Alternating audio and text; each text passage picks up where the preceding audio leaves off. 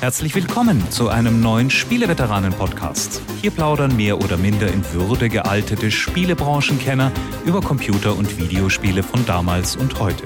Und nun viel Spaß mit der neuen Folge hereinspaziert, hereinspaziert ins große Zirkuszelt der Ausgabe 234 der Spieleveteranen und der äh, Clown im Hintergrund. Nein, es ist der Zirkusdirektor. Nein, es ist ein Dompteur, der steht schon bereit und ich erkenne Heinrich Lehnhardt. Der wird ja gleich zum hungrigen Löwen und grüßt zurück an den äh, Trapezkünstler, der mit mehreren Webseiten und Podcasts und Streams gleichzeitig jongliert, der große Jörg Langer. Willkommen! Ja, und schön, dass ihr da seid. Wir werden auch nicht zu zweit bleiben. Es werden nicht ein, nicht drei, sondern genau zwei Gäste heute erwartet. Und die werden mit uns das Hauptthema heute bestreiten. Wollen wir schon die Namen verraten oder die Spannung noch hochhalten, Heinrich? Naja, also dieses Segment heißt immer das heutige Programm, da können wir, glaube ich, schon ins Detail gehen. Gut, dann nenne ich den Robert Bannert. Und als wäre das nicht schon Konsolenkompetenz genug, kommt auch noch der Thomas Nickel zu seinem Spieleveteranendebüt heute. Das deutet vielleicht auf ein Sega-Thema hin? Ja, das deutet natürlich stark auf einen Sega-Helden namens Sonic hin, auf dem Mega Drive ins Leben gerufen. Und äh, wir wollen mit Thomas und Robert heute die Figur Sonic diskutieren, aber natürlich auch die Spiele und wie es um die ewig währende Konkurrenz zu einem gewissen Klempner Mario steht. Also unser Special heute quasi zum 30. Sonic-Geburtstag, der wurde ja erst so gerade im Sommer gefeiert. Und ich bin gespannt, was äh, Robert und Thomas da so an Infos und Erinnerungen beitragen können. Aber ganz tapfer zu zweit bestreiten wir den Anfang des heutigen Podcasts. Und es geht los wie immer mit ein bisschen News und danach gucken wir, was wir gespielt haben. Und es gibt Hörerfragen. Ich glaube, der ein oder andere Hörer kennt das Prinzip mittlerweile. Wobei, einige Hörer sind natürlich auch schon wieder in einem Alter, wo es keine Schande ist, auch manche Podcast-Teilnehmer, wo es keine Schande ist, auch Dinge zu vergessen und wo es vielleicht gut ist, rein sicherheitshalber, sich selbst nochmal zu erzählen, was man da eigentlich gerade tut. Mama, bist du's? Bist du am Telefon? Ach so, äh, Spieleveteran-Podcast. Ich gehe einfach davon aus, dass äh, jede Woche äh, so Hunderttausende neu dazukommen weltweit, ach so, oder? Ach so, ja. Oder nicht? Ich, ich mag so positive Gedanken. Das finde ich so toll an dir. Hm? also, Herr Lehnhardt, was gab's an News im Spieleland? Was wir letzte Woche ja knapp verpasst haben, war das äh, Sony Showcase, ein Festival von allen möglichen äh, Videotrailern, viel Computergrafik, viele vage Ankündigungen von irgendwelchen neuen Superheldenspielen, die im Laufe des Jahrzehnts äh, dann erscheinen könnten. Aus Veteranensicht fand ich aber am bemerkenswertesten, dass ein äh, Titel, über den schon so gemunkelt wurde, jetzt so offiziell vorgestellt worden ist und ein äh, PlayStation 5 Exklusivtitel vorerst sein soll. Wie lang genau, weiß man nicht. Gut, eine PC-Version ist davon wohl nicht betroffen. Es geht um die Rückkehr von Star Wars Knights of the Old Republic, einem BioWare-Rollenspiel-Klassiker. Ein Klassiker, den ich vor einigen Jahren noch mal auf dem iPad neu gespielt habe. Und da muss man sagen, auf dem iPad damals, vor drei, vier Jahren muss das gewesen sein, war die Grafik noch okayisch, aber ansonsten, ja, rein daher ist schon vielleicht ein Remake keine schlechte Idee. Aber was mir auch aufgefallen ist, und das liegt nicht nur am iPad und der Touchscreen-Steuerung, vermute ich, äh, die ganze Bedienung könnte man auch so ein bisschen streamlinen. Ja, ich habe es auch äh, vor ein paar Jahren wieder gespielt auf dem PC. Ähm, hat sich ganz ordentlich gehalten, aber ja, also was du gerade gesagt hast, stimmt natürlich. Es kommt ein bisschen in die Jahre Und interessant fand ich aber, also ich war aber nicht sicher, kommt irgendwann mal ein Nachfolger zu The Old Republic. Und äh, jetzt kommt also ein Remake mit der Betonung auf Remake, also nicht nur Anführungszeichen ein Remaster. Also da werden sie nicht nur ein bisschen die Grafik hochchessen und das war's, äh, da kann man schon gespannt sein, wie gründlich das geändert wird. Ähm, Gibt es dann auch Tweaks vielleicht, Kampfsystem oder bei der Story, wir wissen es nicht. Entwickelt wird es weder von BioWare äh, noch von EA selber, weil Electronic Arts hatte ja BioWare erst gekauft, nachdem äh, Knights of the Old Republic für LucasArts damals entwickelt worden ist. Aspire Media. Und das ist ein Studioname, den bringe ich mit, mit Mac-Versionen von allen möglichen Spielen in Verbindung. Ja, und auch iOS-Versionen. Also gerade diese iPad-Variante war garantiert auch von Aspire. Ich weiß es nicht sicher, aber es würde mich wirklich überraschen, wenn nicht. Ähm, die haben auch Civilization, glaube ich, umgesetzt auf, auf, auf iOS. Also das ist eine ganz große Umsetzungsfirma. Jetzt fragt man sich natürlich, ja schön, die können etwas Vorhandenes umsetzen, aber können sie etwas Vorhandenes, das für viele, viele Leute auch Kultstatus besitzt? Also das äh, KOTOR äh, gilt als eines der ganz großen Science-Fiction-RPGs der Spielegeschichte können die sowas auch remaken, also äh, Dinge verändern, vielleicht sogar ein bisschen an die Story, an die Charaktere rangehen und trotzdem dem Original treu bleiben. Das ist ja die eigentliche Kunst eines Remakes. Ich kann die Frage nicht beantworten. Also Asper ist mir nicht als äh, Content-Schaffer, sondern als Content-Übersetzer äh, ja, bekannt bislang. Ja, das ist doch so ein Remake eigentlich genau das Richtige, weil es ist ja eine Edelkonvertierung und die sind schon so lang im Geschäft, ihnen würde ich jetzt auch mal zutrauen, äh, dass sie auch ein bisschen ein aufwendiges Remake machen können. Und äh, ich meine, die werden sicher von Lucasfilm und Sony auch äh, da ausreichend finanziell wohl unterstützt. Ne? Also da werden sie jetzt nicht wohl am Hungertuch nagen, vor allen Dingen dieser PS5-Exklusivdeal, äh, also mit einem ordentlichen Budget kann ich mir das sehr gut vorstellen. Und äh, aber ich gucke ja verzweifelt so irgendwie Termine und so. Das, das klingt jetzt auch so, als wären sie noch ziemlich am Anfang der Entwicklung. Und ähm ja, ich glaube, da ist noch nicht so viel geschehen. Du hast ja schon erwähnt, Sony exklusiv und so weiter. Es ist wohl wirklich so, dass Besitzer des äh, Xbox Kosmoses oder eines seiner Geräte und auch die Nintendo-Jünger äh, in die Röhre schauen werden. Aber wer einen PC besitzt, das soll ja auch der ein oder andere sein, äh, der oder die kann sich freuen, irgendwann einmal, ich würde mal tippen, nach einem Jahr äh, die Version auch spielen zu dürfen. Oder vielleicht sogar früher, das weiß man nicht. Ja, und war sonst was bei diesem Sony Showcase, was dich besonders erfreut hat? Ich meine, da waren dann schon Spiele, auf die ich mich freue, aber ja, wann die kommen? Ja, ich genau. Mein, God also, of War natürlich. God ne? of War sah großartig aus. Äh, ich kenne kein God of War, das zu seiner Zeit nicht großartig aussah übrigens. Ähm, aber ja, das ist alles noch so weit entfernt und man fragt sich fast so ein bisschen, will Sony aus Menschenfreundlichkeit erstmal äh, noch mehr Leuten erlauben, trotz Chipkrise und Produktionsrückständen äh, endlich erstmal eine PS5 sich äh, ins Wohnzimmer stellen zu können, bevor dann die wirklich spannenden Titel dafür rauskommen. Ja, und dass der Konami-Code seinen 35. Geburtstag feiert, das wissen aufmerksame Podcast-Hörer natürlich. Was mir jetzt neu war, ist, dass äh, Konami eine eigene Webseite zum Geburtstag des Konami-Codes gemacht hat mit ein bisschen Geschichte. Da gibt's auch einen Überblick, wo findet man die ganzen Remix-Versionen von klassischen Konami-Spiele, Melodien auf verschiedenen Plattformen. Und ja, so Informationen, Hintergrundinfos eher dünn gesät. Dafür gibt es Angebote im offiziellen Konami-Shop. Also liefern die auch zu uns? Oder ist das nur Japan? Also, nö, ich, ich, ich gucke mir das gerade sogar auf der äh, Konami Europa-Seite an. Also das T-Shirt in Schwarz, das ist ja gar nicht mal auch die Kaffeetasse, ja, also viele Pfeile, die in verschiedene Richtungen hoch, zeigen. Hoch, runter, runter, links, rechts, links, rechts ja. und dann das B und dann das A. Überleg mal, du arbeitest als Fremdenführer oder wirst du von Passanten in München gefragt, wo bitte geht's zum Hofbräuhaus? Da musst du nur auf dein T-Shirt zeigen. Da. Zweimal geradeaus, zweimal nach unten. Ja. Ich weiß nicht warum, aber mir fällt gerade ein, wie ich bei irgendeinem Japan-Besuch äh, mit Übersetzerin im Schlepptau auf mein Retro-Gamer-T-Shirt angesprochen worden bin von einem angeheiterten deutschen Touristen. Ich weiß nicht, ob das dem Japaner dann so. zurecht wäre, wenn ihm dasselbe passiert, umgekehrt quasi in München.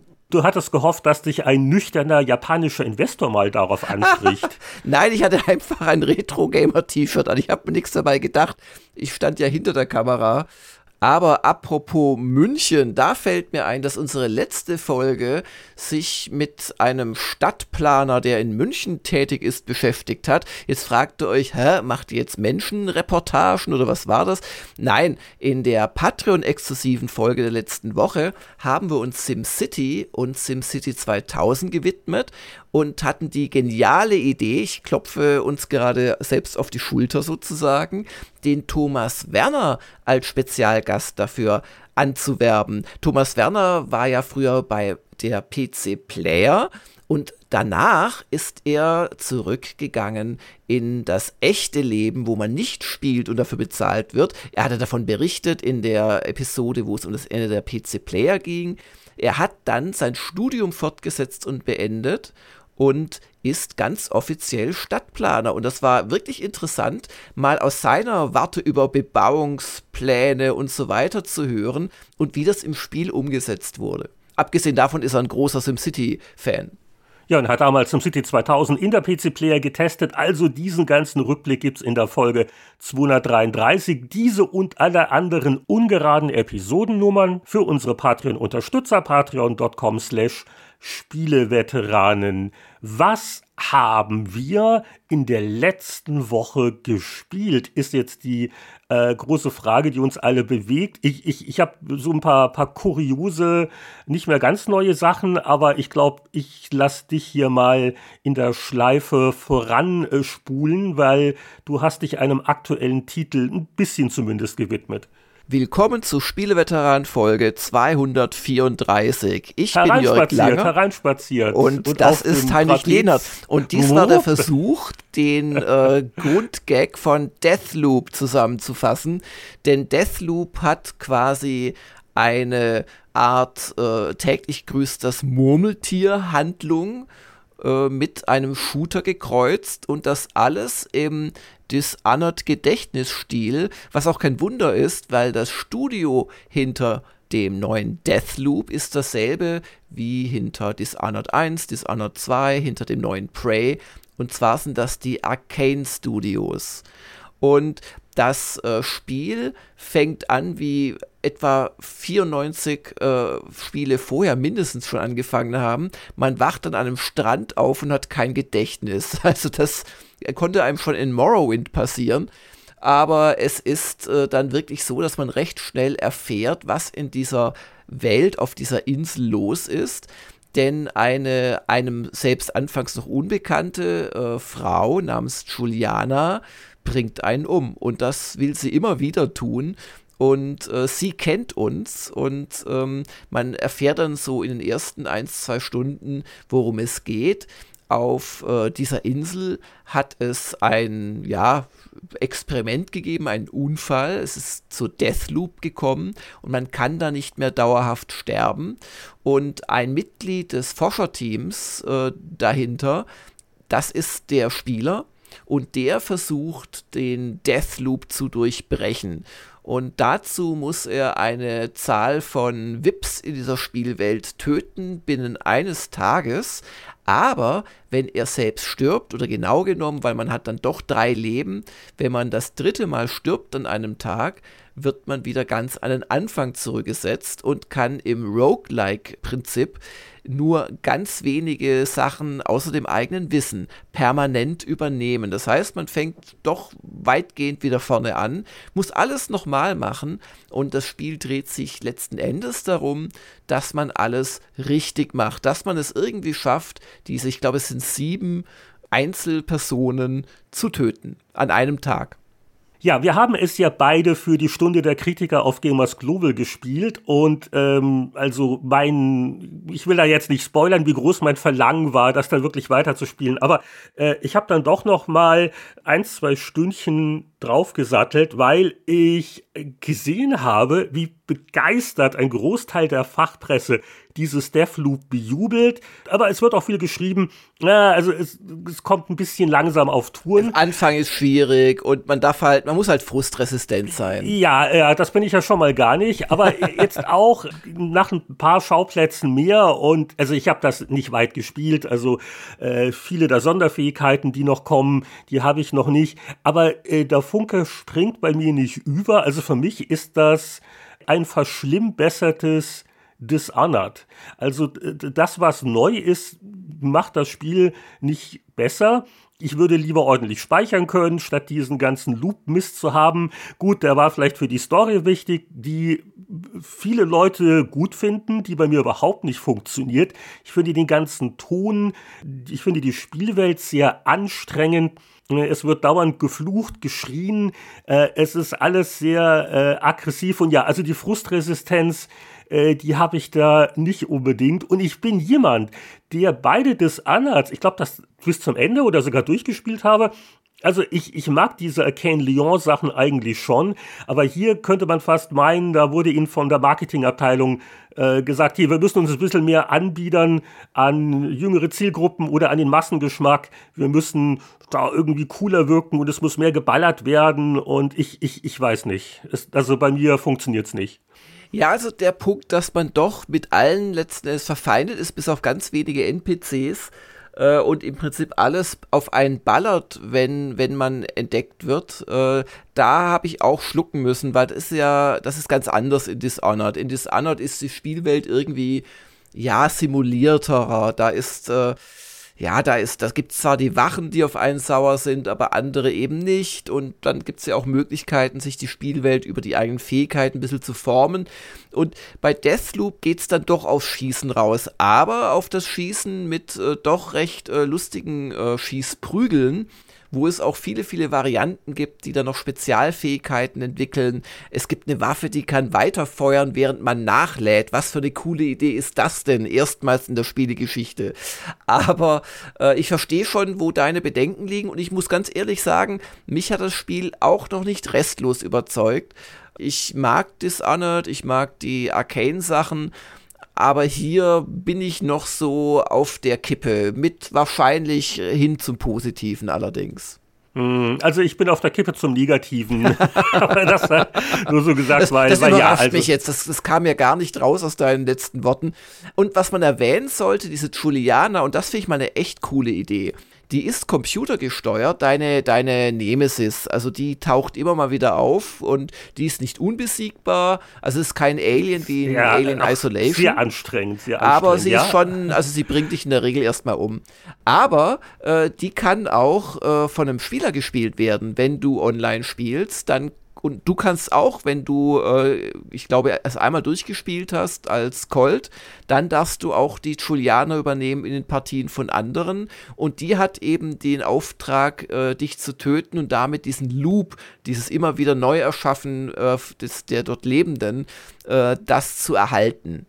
Also das ist halt auch ein Konzept, das äh, für den einen oder anderen sicher reizvoll ist, das spricht mich halt null an. Oh, jetzt kann ich bei einem Spiel von einem anderen quasi dessen Gegner sein und versuchen, ihn zu killen. Das ist, äh, ja, äh, andere Zielgruppe. Ja, du warst wahrscheinlich auch nie in deinem Leben ein Phantom in Dark Souls in einer, in einer nee. anderen Partie, oder? Ja, ja. Nee, bleib, bleib aus meinem Spielstand draußen. Echt. Naja, also Deathloop, der, der große Titel aktuell, durchaus äh, von manchen kritisch gesehen und auf jeden Fall umstritten. Was hast du denn noch gespielt, Heinrich? Ja, ich, habe noch so ein bisschen rumgedattelt. Das ist ja gefährlich äh, mit diesen Dingen. Ich dachte erst, okay, ich muss mich jetzt mal langsam auf Far Cry 6 vorbereiten. Ähm, hat ja noch mal Far Cry 5 angefangen. Und dann, äh, weil sie so günstig war, ja mir damals die Gold-Version noch mal für die Xbox gekauft. Und ich habe mir die drei DLCs mal jetzt kurz angeguckt. Also man, man muss sie nicht haben. Also äh, Far Cry 5 Besitzer, die äh, mit dem Gedanken vielleicht noch gespielt haben, äh, ja, hm, sehr unterschiedlich sind sie schon. Was ich am interessantesten fand von der Idee her war Lost on Mars, äh, wirklich ein lustiges Science-Fiction-Abenteuer, du mit dem, wie hieß er, der, der Herc, einer der witzigeren Charaktere, die du in der Kampagne rekrutieren darfst der, der, wo der Papa und der Wahlkampf und der, der Truck muss, naja, gut, führt jetzt zu weit. Das äh, gefällt mir spielerisch überhaupt nicht gut, weil also ständig, wenn man auf, auf den falschen Boden tritt, dann kommen da die, die Monster, Aliens, die Killerkrabben hervorgesprungen und beißen dich und äh, Schwerkraftverhältnisse. Du hast auch dann so ein Gadget, dass du ein bisschen in der Luft rumdüsen kannst. Und äh, ja, also so auch die Sprungmanöver, äh, das mit Ego-Ansicht, hm, äh, hat mich ein bisschen enttäuscht. Das zweite ist Dead Living Zombies. Das ist sehr simpel, doof und ganz lustig. Da geht es um diesen Filmregisseur, der Guy Marvel, ähm, den man aus dem Hauptspiel vielleicht kennt, der also jetzt hier verschiedene Zombie-Filme inszeniert und du musst dich da halt durchballern. Also fast wie, wie ein Arcade-Spiel. Äh, bisschen bescheuert, aber warum nicht? Und das dritte ist Hours of Darkness. Das ist ein Vietnamkriegsszenario, wo du also hinter feindlichen Linien abgestürzt bist und dich durch äh, die Karte weitgehend schleichst, um da deine Kollegen zu befreien und halt wieder äh, Außenposten einzunehmen. Das spielt sich am ehesten wie das äh, Far Cry Hauptspiel ist am wenigsten ausgeflippt und macht mir eigentlich ähm, auch am meisten Spaß, weil das so die üblichen äh, Tugenden hat. Es gibt so eins, zwei neue Kleinigkeiten. Du kannst also Luftunterstützung anfordern, aber es ist sehr schleichlastig, was mir bei der Art von Spiel eigentlich immer ganz gut gefällt. Ja, also damit hatte ich ein bisschen Spaß, äh, bin wirklich auf Cry 6 gespannt und sehr gefährlich. Es gab jetzt für die Next-Gen-Konsolen kürzlich einen 60 FPS-Patch für Assassin's Creed Odyssey. das, ist, das ist dann so ein. Den wolltest du mal kurz ausprobieren, gell? Und äh, ja, und schwupp, so, man ist ja so in etwa drei Stunden, hat man so die erste Insel gemacht und dann geht's ja erst richtig los und du segelst. Und also Odyssey nach wie vor, ich glaube, das ist so von den ganzen Open-World-Dingern der letzten zehn Jahre, also die Ära seit Skyrim, immer noch mein liebstes Spiel. Es hat wirklich diesen Urlaubscharakter ähm, und auch das neuere Valhalla, ah, ich weiß nicht, auch was sie da spielerisch getweakt hatten, äh, aus meiner Sicht nicht unbedingt besser deswegen geworden und vor allen Dingen das Setting. Also nichts gegen äh, England im Nieselregen, aber äh, die, diese griechischen Inseln und es ist teilweise absurd, wie sie auch wohl beim der Gestaltung der Landschaften wirklich darauf geachtet haben, dass du möglichst viele schöne Aussichtspunkte hast, wo also ständig da irgendwas im Licht der Sonne und da auf dem Meer äh, schwimmt was vorbei. Also, äh, wer es immer noch nicht gespielt hat, Assassin's Creed Odyssey, ähm, nach wie vor äh, sehr nett, da ein bisschen Zeit drin zu verlieren. Ja, und äh, leider kann ich jetzt kein zweites Spiel außer Deathloop anführen, weil ich war die letzten Wochen doch sehr mit unserer Webseite beschäftigt. Wir haben zufälligerweise heute bei der Aufnahme des Spieleveteranen-Podcasts das zwölfjährige Jubiläum von gamersglobal.de, das ja äh, ungefähr so alt ist wie der Spieleveteranen-Podcast, auch zwölf ja, Jahre. Der Spieleveteranen-Podcast ist sogar etwas älter, noch einige Monate. Und ähm, ja, wir haben zum zehnjährigen wirklich ein volles Programm abgefeuert, haben unter unter anderem Autoren und Praktikanten und äh, andere wichtige Mitstreiter befragt. Du hast ja auch dankenswerterweise mitgemacht. Haben, Hab ich? Ja, ja, hast du. Ja, ja, kann ich dir schicken. Hab, hab Artikel gehabt und pipapo. Jetzt die Zwölfjährigen haben uns gedacht, nee, es gibt keine Artikel, es gibt ein Redesign. Und zwar werden wir tatsächlich die Startseite komplett ändern. Einfach weil wir es können und weil es aber auch nötig ist. Äh, wer auf Gamers Global geht, der sieht immer ganz viel Text und ganz viele kleine Sachen und ja, und ganz viele Menüs und Untermenüs und die Webseite erschließt sich einfach nicht. Die ist einfach wahnsinnig komplex und über zwölf Jahre gewachsen und war anfänglich eh so ein bisschen größenwahnsinnig von mir geplant. Und was wir jetzt machen, ist, dass wir im Prinzip diese ganzen Inhalte, auch User-Inhalte, die Spieledatenbank. Wir haben, ich glaube, die größte deutsche Spieledatenbank. Also Wahnsinn, was da alles drin ist. Aber ähm, wir zeigen das nicht. Also man muss sich wirklich in unglaublichen Menüstrukturen erstmal verheddern, bevor man auf die Idee kommt, dass es sowas geben könnte.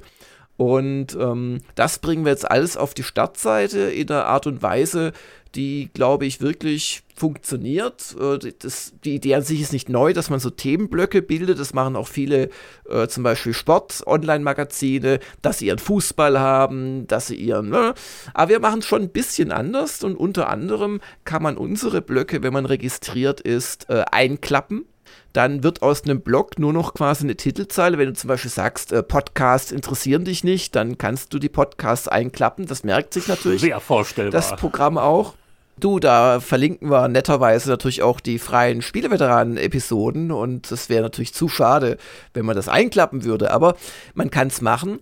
Und wenn du Premium-User bei uns bist, äh, dann kannst du sogar die Webseite in der Reihenfolge an deine Wünsche anpassen. Also wenn du sagst, äh, hier, ich bin Mitmach-User, dann. Ich will nur Lehnhardt-Artikel lesen. Der Lange hat ja keine Ahnung. Das ist schwierig. Die Funktionalität haben wir noch nicht. Dafür schreibst du auch zu wenig.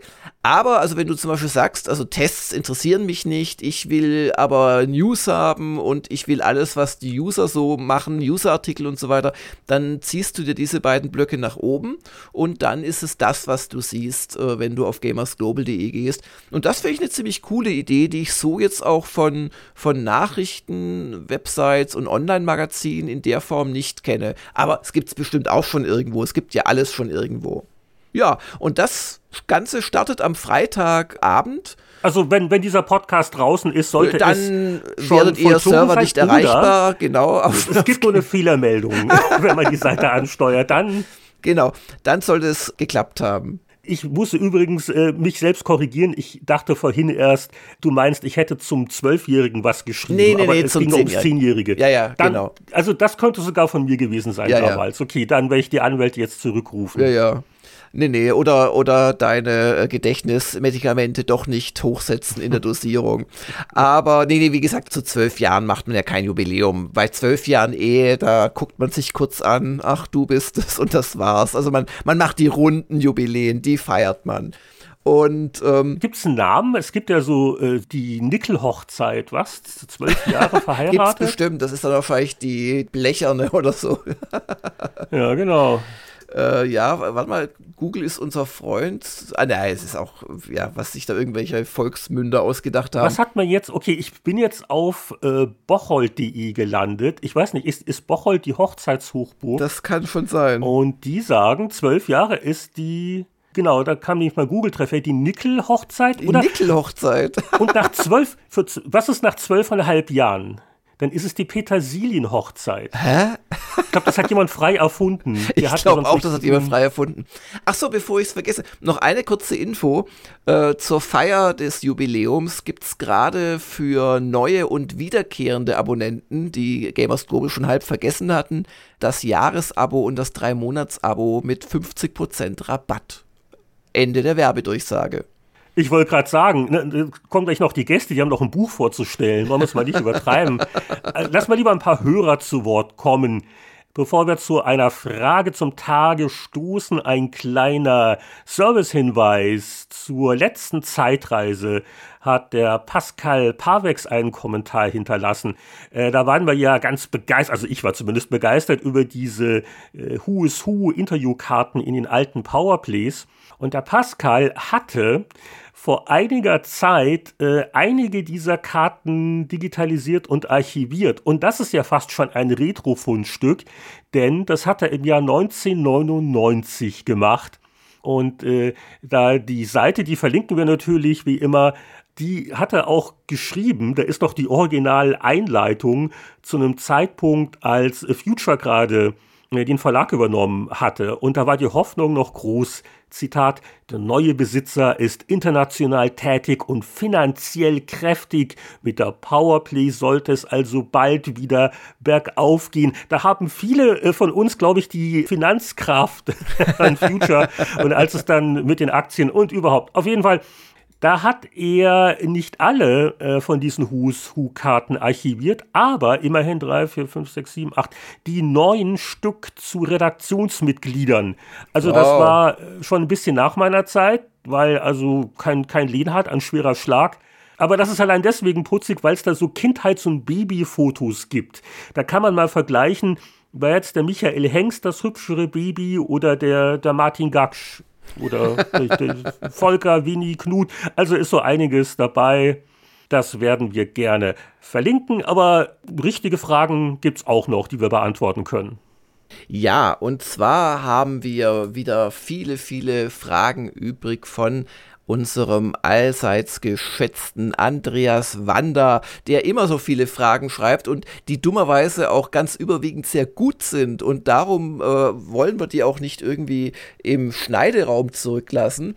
Und äh, da picken wir uns jetzt einfach mal eine raus, hätte ich gesagt, oder vielleicht sogar zwei.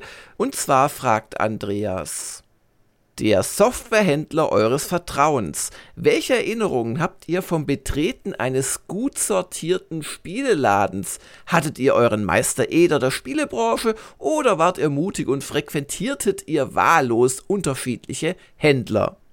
Also da habe ich zwei Erinnerungen, was für mich das Größte war, als ich noch zur Schule ging und dann ist man nachmittags hineingefahren in die Innenstadt und ist zu Video Magic gegangen habe ich sicher schon mal erwähnt im Podcast, das war damals ein ganz raffinierter Händler, der hat es nämlich erlaubt, dass man die ganzen teuren Atari VCS und sonstigen Videospiele da anzockt.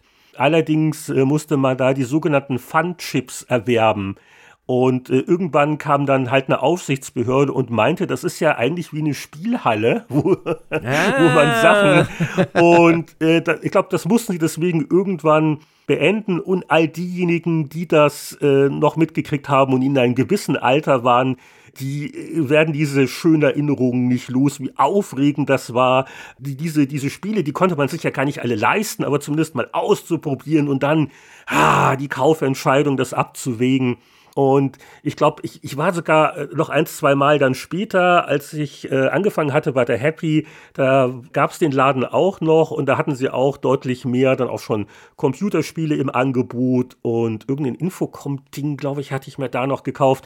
Also Video Magic in München, ähm, sowas äh, Schönes gab es da nie wieder, aber äh, sehr spannend waren dann auch noch die ersten Begegnungen mit dem US-Einzelhandel. Ich bin ja erst relativ spät äh, erstmals zu einer Messe in die USA und da hat mich dann so Boris dann auch damit vertraut gemacht, so mit Babbages und Software etc.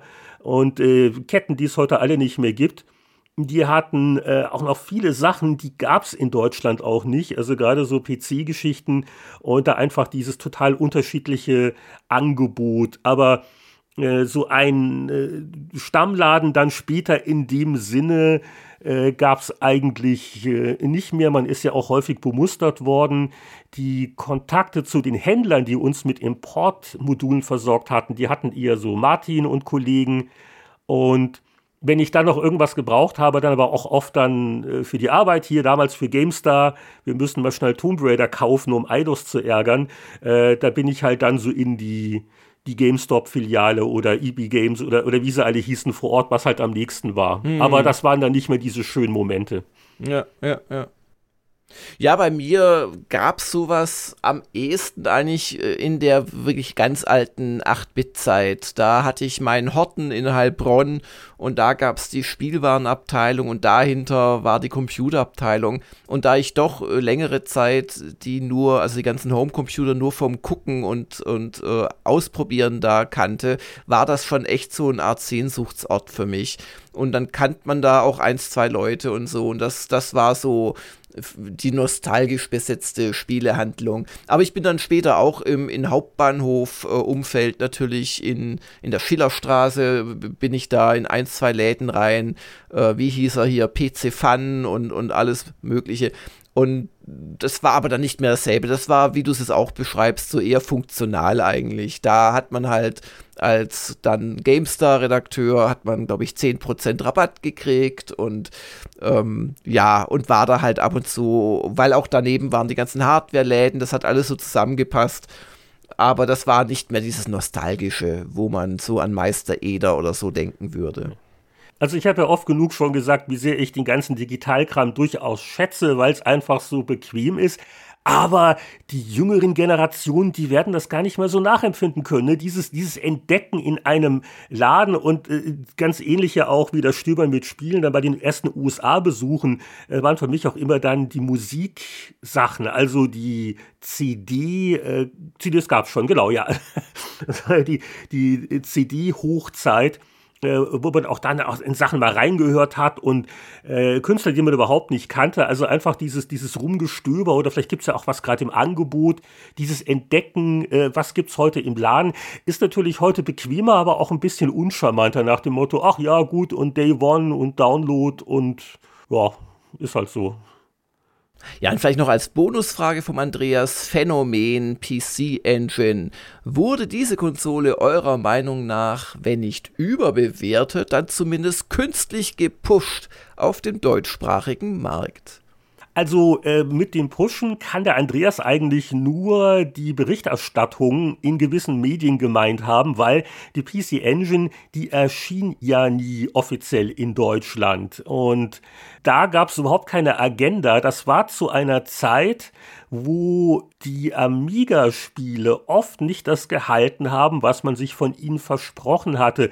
Gar nicht mal so sehr jetzt nur wegen der Grafik, aber so oft so Spielbarkeit und da kam halt diese Konsole raus, die, sag ich mal, grafisch äh, ähnliche Fähigkeiten hatte, aber wo vor allen Dingen halt viele japanische Studios, also wirklich ganz hervorragende, gut spielbare Sachen rausgebracht haben. Und das wir in der Powerplay so viel PC Engine gemacht haben, ist aus heutiger Sicht eigentlich bescheuert, weil äh, wie viel Leser importieren sich so ein Ding. Und das ist ja auch teuer und überhaupt, damit sprechen wir doch eigentlich nur eine kleine Minderheit der Leser an. Also heute würde man ja gar nicht auf sowas kommen. Hier, was sagt die Marktforschung? Äh, lass uns äh, das außen vor lassen. Wir machen lieber mehr Amiga.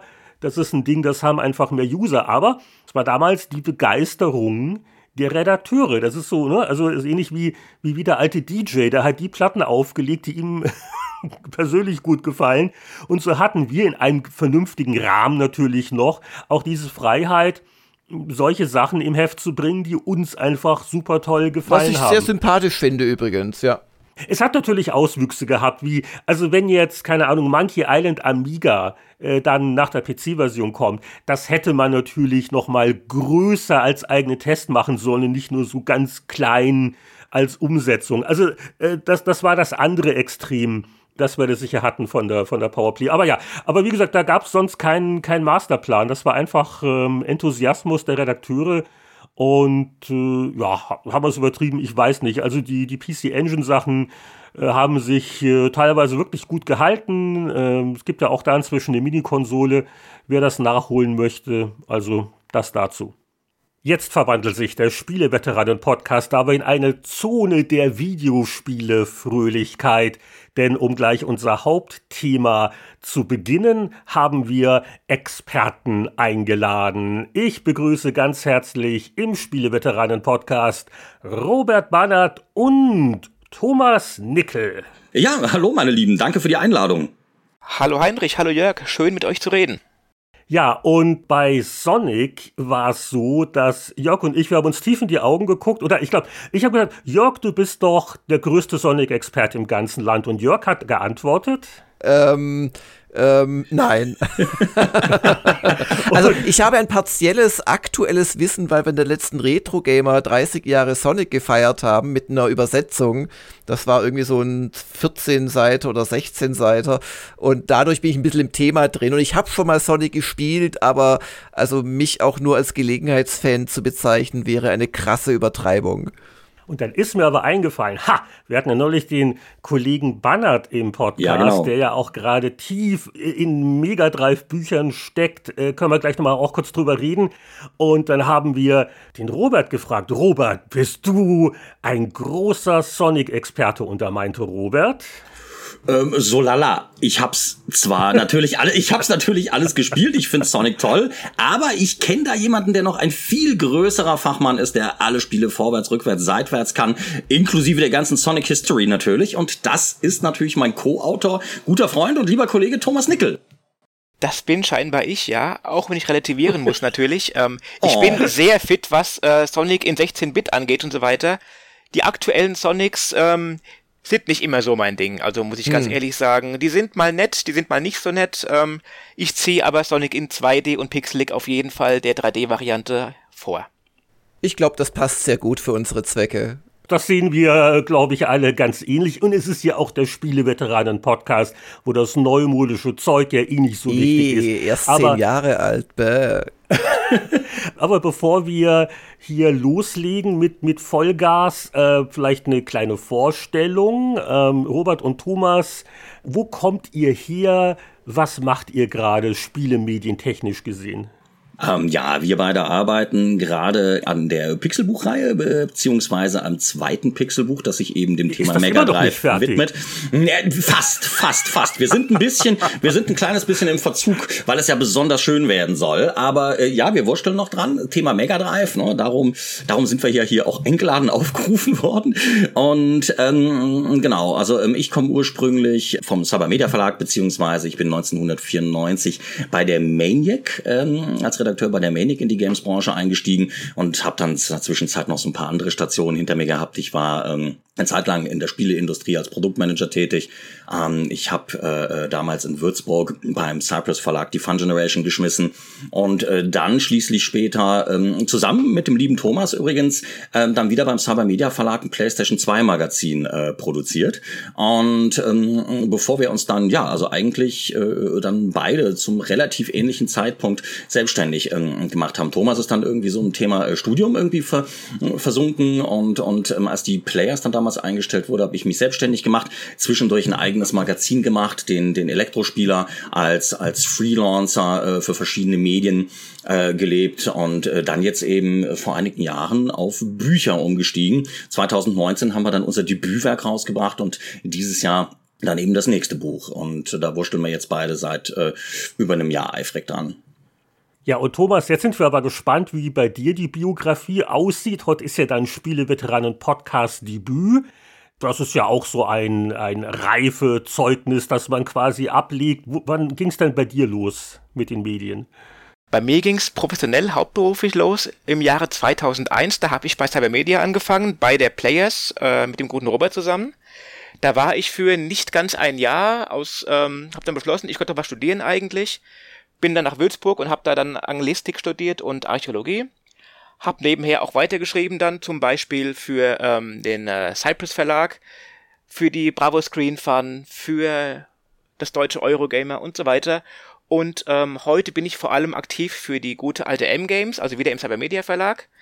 Und dazu bin ich momentan äh, schon seit mehreren Jahren äh, Lehrer an diversen Hochschulen zum Thema Spieldesign, Spielehistory und solche Geschichten das ist das, was ich momentan eigentlich mache, wenn ich nicht eben mal gerade mit Robert am aktuellen Pixelbuch arbeite. Wow, nicht schlecht, da bist du ja gut äh, ausgelastet, ne? Also es nicht wird schlecht. nicht langweilig. Ich hoffe, du bist nicht überqualifiziert für unseren kleinen Podcast. Ich habe keinen Doktor, von daher soll es okay sein. Bloß kein Doktor machen, genau. Aber also Archäologie, und das ist ja spannend, das heißt, man irgendwann so ein neues Assassin's Creed kommt mit so einer Geschichtstour, das kommt ja jetzt für Valhalla, wird reingepatcht, dann rufen alle bei dir an, oder muss nicht sein? Ähm, ich finde es sehr, sehr spannend als Idee, aber ich muss auch sagen, Assassin's Creed ist weniger mein Thema, einfach weil die Spiele so unglaublich lang, lang, lang sind. äh, das schaffe ich nicht mit gutem Gewissen. Ich bin spielerisch relativ eigentlich arcadig unterwegs, gern mal ein Rollenspiel vielleicht mal zwischendurch, aber nicht so oft. Wie gesagt, arcadig ist schön, pixelig ist schön. Wenn schon der Shooter rauskommt, irgendwas in 2D mit Raumschiff, bin ich immer für zu haben. Darum schreibt Thomas ja, stimmt Thomas quasi auch im Alleingang die, die Action-Kapitel in dem Buch natürlich, weil er da einfach der beste Fachmann für ist. Ja, und es ist doch noch ein, also jetzt im Vergleich zu äh, mir, ein relativ junger Kollege. Das sind die, die Reflexe noch gut genug, weil das alte Mega Drive-Zeugs war auch nicht so ganz leicht immer, ne? Es ist schon knackig teilweise. Also gewisse Spiele haben mich schon auch für das Pixelbuch an den Rand der Verzweiflung gebracht. Ich hoffe, die Verzweiflung war nicht ganz so groß bei der Wiederbegegnung mit dem Spiel, das wir jetzt ein wenig würdigen wollen, Sonic the Hedgehog.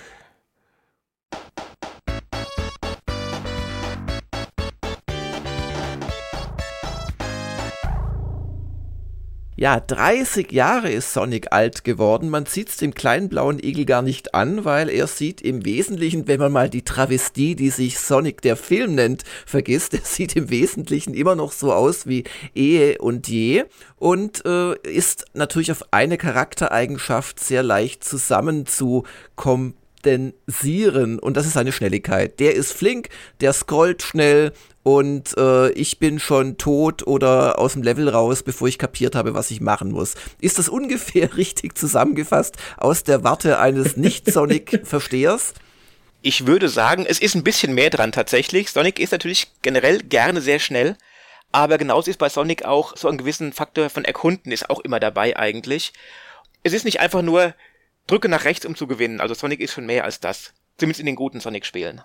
Aber ich, ich muss gestehen, also das Jörgs, ähm, also du, hast natürlich absolut recht, wenn du das so beschreibst, Thomas, aber äh, Jörgs Einstieg, äh, also er schildert sehr grandios, also meine Eindrücke, die ich damals schon irgendwie äh, als Teenager mit den ersten Sonic-Spielen hatte.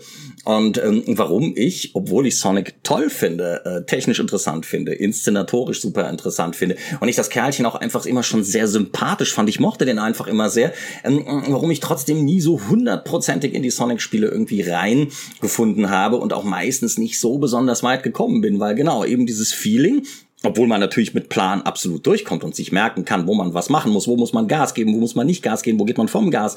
Trotzdem hatte ich immer wieder dieses Problem, ähm, Genau, dieses Feeling, ich fühle mich in dieser Kombination aus Achterbahn und Flipper-Gameplay, die zwar grandios anzuschauen ist, wundervoll Bonbonfarben ist, aber ich fühle mich damit irgendwie überfordert. Also da war ich auch irgendwie damals eher der, der, der, der bedächtige Mario-Spieler, obwohl Mario ja gar nicht unbedingt einfacher ist deshalb als Sonic, aber ich hatte das Gefühl von mehr Kontrolle.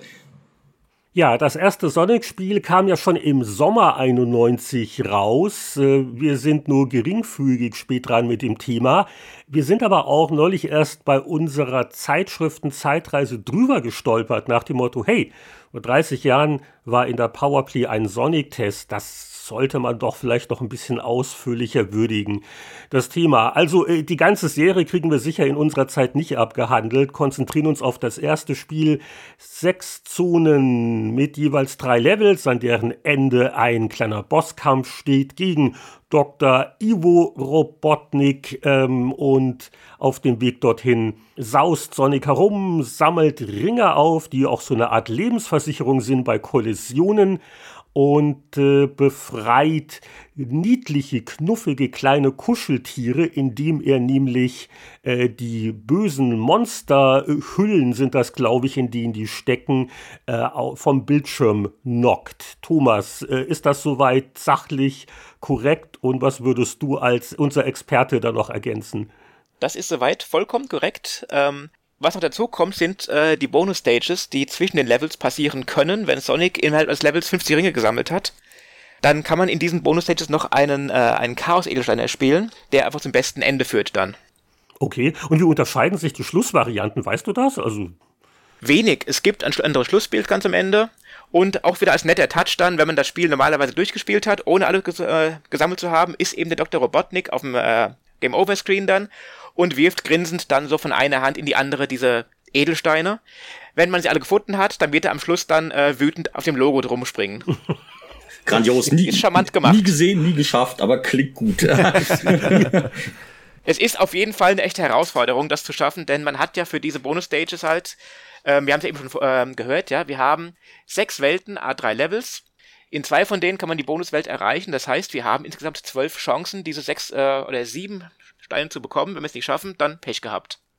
Ja, da weiß jetzt Jörg, was er sich vornimmt fürs nächste Wochenende. Genau, das, warum Dark Souls oder so weiterspielen? Ich kann ja auch mal mit Sonic anfangen.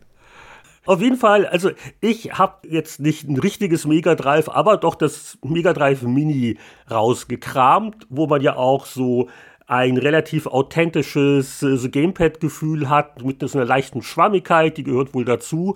Und äh, ich habe also von der Speicherfunktion des Minis ausgiebig Gebrauch gemacht, musste aber feststellen, nach der Green Hill Zone, die also nach wie vor wunderschön ist, also da die Erinnerungen sind ja natürlich noch vorhanden, die auch recht entspannt ist, vom Schwierigkeitsgrad her, äh, die auch zum Entdecken ermutigt, also verschiedene Wege, wo geht's dahin, dann wird's ja schon auch äh, ziemlich knackig eigentlich. Also äh, ist das jetzt nur der heutige Blickwinkel, weil wir alle alt und verweichlicht sind, oder war das damals schon ein eher schweres Spiel?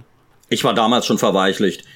Es ist, würde ich sagen, einfach halt schon ein bewusster Bruch. Dann die erste Welt ist ja im Prinzip dazu gedacht, erstmal zu zeigen, wie geil sehen wir eigentlich aus, wie toll klingt das Ding, wie schnell ist das. Also einfach mal wirklich halt über drei Welten alles ausgepackt, was ein Mega Drive kann. Mit der zweiten Welt dann, mit dieser Marble Zone dann, mit der Lava und so weiter, geht das Spiel erstmal einen Gang zurück dann und lässt erstmal dann wirklich ein bisschen richtig Plattforming dann zu.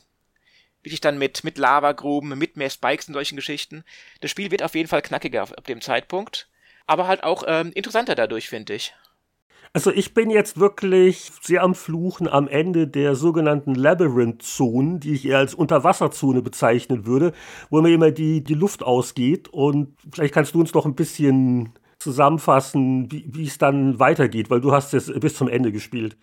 Also wir haben noch zwei weitere Levels danach. Wir haben nach der Labyrinth Zone die äh, Starlight Zone, die ist wieder relativ entspannt erstmal.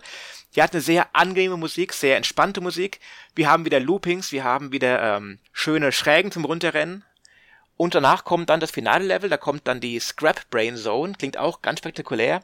Der typische Fabriklevel dann mit Zahnrädern und mit irgendwelchen Kolben, die ihn zerstoßen könnten und Förderbändern und so einem Zeug. Und dann eben das große Finale. Also du bist auf jeden Fall dann schon zu etwa zwei Dritteln durch an dem Punkt. Und äh, was mich jetzt auch, ich will nicht sagen schockiert hat, aber das war damals auch üblich, äh, wenn die drei, vier vielleicht, wenn du eins aufgesammelt hast, extra Leben weg sind, dann geht's ja wieder ganz zum Anfang zurück. Und das ist schon heftig. Also zurück zur Green Hill Zone. Jetzt äh, kommt natürlich schon der erste Vergleich zu Super Mario World. Es war ja damals fast ein Kulturkampf. Äh, Sega gegen Nintendo, Mario, dann dieses neue freche Maskottchen, das sich jetzt hier einbildet, Nintendo herauszufordern. Also ich glaube, äh, Robert, bei Super Mario World, was ja etwa auch zu der Zeit rauskam, da konnte man schon speichern, ne? Ja, genau, ja, ja, ja, das hatte eine, ja, ich glaube, das hatte eine Speicherfunktion, genau, ja, das hattest du irgendwie bei Sonic noch nicht, ne?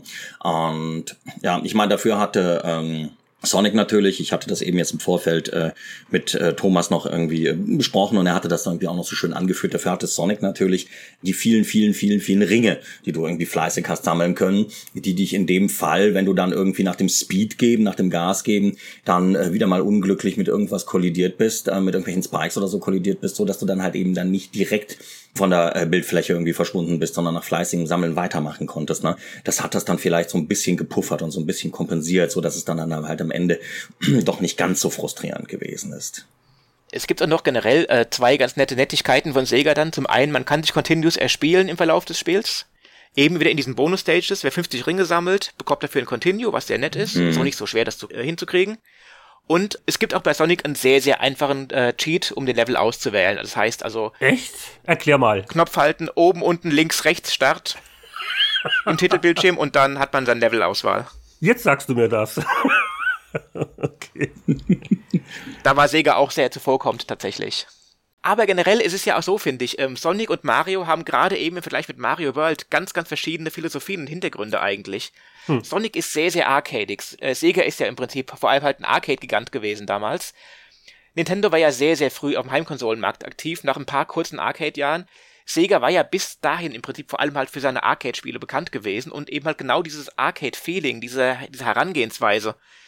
Schnelle Action, überschaubarer Umfang, knackiger Schwierigkeitsgrad sind eben genau diese Arcade-Werte mhm. eben, die halt auch Sonic ganz gut hochhält im Vergleich zu einem Mario eben halt, der eben gerade bei Mario World dann halt den Fokus ganz stark aufs Erforschen legt, aufs Komplettieren legt. Er sagt dir von vornherein, Mario, du hast in Mario World ähm, 96 Levelausgänge. Wenn du alle gefunden hast, hast du alles gesehen. Ja, darum, darum haben die Sonic Games ja eben auch mit dem Arcade-Vergleich. Das ist natürlich super. Darum haben, ich meine, zum Beispiel diese Flipper-Elemente, die du da drin hast. Ne? Ich meine, woher kennt man das? Klar, irgendwie aus der Arcade. Und es ging ja damals schließlich auch darum, ähm, die äh, Geschwindigkeit ähm, der Hardware zu unterstreichen und in den Vordergrund zu stellen mit dem Spiel. Also eben bewusst ein schnelles Jump'n'Run zu bringen also ein, ein, ein Helden, der frecher und cooler wirkt, also gerade vielleicht für Teenager oder junge Erwachsene schöneren Appeal hat. Ne? Und dann natürlich diese Geschwindigkeit der Hardware unterstreichen. Also das war natürlich irgendwie ganz klar äh, die, die Intention hinter Sonic. Ja, genau. Also es, es war, glaube ich, ein ganz wichtiger Punkt für Sega, ein Maskottchen auch zu haben, das mit Mario aufnehmen konnte. Und wie du schon gesagt hast, dann wollte man natürlich das für Teenager auch coolere Maskottchen haben, das schnellere und die Leistungsfähigkeit letzten Endes des Mega Drive auch beweisen. Und das muss man sagen, ist auch Sega gelungen. Also es wird berichtet, dass im direkten Vergleich da schon das äh, Sonic the Hedgehog sehr gut ausgesehen hat. Und es hat auch tatsächlich Nintendo ähm, sehr stark den Wind aus den Segeln genommen damals. Gerade in den USA war Sonic extrem erfolgreich, als es rauskam. Ja, das war vor allem eine im Westen extrem populäre Figur, im Westen extrem populäre Kampagne. Ne? Darum haben sie ja, darum, ich meine, äh, Sega war ja in ähm, Japan jetzt zwar nicht winzig, aber nicht so diese Riesennummer. Im Westen dagegen, ne, USA gerade, war das Ganze irgendwie sehr populär und darum hat man dann ja auch später, als man dann einen zweiten Teil hinterhergeschoben hat, also äh, zumindest also wichtige Teile des japanischen Teams ähm, in die USA geholt, um dann dieses zweite Spiel ähm, weiterzuentwickeln. Ähm, äh, wobei äh, der erste Teil ja in Japan Japan entwickelt worden ist, weil der vielleicht eben, für, also weil die Marke für Japan selber gar nicht so eminent wichtig gewesen ist, aber für die USA oder für den Westen offensichtlich schon. Ja, man könnte da auch mit, mit sehr einfachen Erklärmustern rangehen. Also gerade in den USA ist Wettkampf einfach wahnsinnig beliebt und schneller, höher, weiter. Es kann durchaus sein, dass das die amerikanische Seele oder Teenager-Seele äh, besser angesprochen hat. Ich meine, gerade die Teenager werden ja über ihre Schulen drauf getrimmt mit fünfmal Sport die Woche und Wettkämpfe am Wochenende. Immer geht's ums Gewinnen im sportlichen, fairen Wettkampf. Und Sonic hat das vielleicht auf seine Art auch auf die Bildschirme gebracht. Ich sage nur, Mario und Sonic bei den Olympischen Spielen, da sind sie dann vereint. aber das ist wieder ein anderes Thema, glaube ich. Aber die Effekthascherei ist auf jeden Fall äh, gelungen und wirkt auch heute noch gelungen. Also die Flüssigkeit, das Tempo, ich finde auch die, diese satten, knalligen Farben auch heute noch sehr gelungen. Total, ja. einfach ein tolles Spiel, auch 30 Jahre später. Es ist einfach blitzsauber programmiert, das Ding ganz einfach. Der Programmierer Yuji Naka ist halt einfach auch ein sehr, sehr guter Programmierer gewesen damals der wirklich aus dem Mega Drive richtig was rausgeholt hat.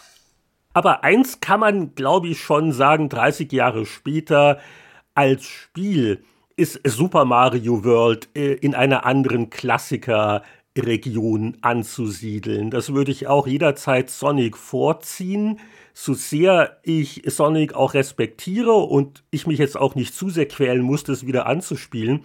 Aber es war halt damals dieses äh, hochstilisierte Duell, weil da halt so die Sieger und die Nintendo-Fans sich auch gegenüberstanden und die Maskottchen, äh, kann man sagen, dass Sonic die Marketingfigur für Sega fast wichtiger war als die Spiele an sich?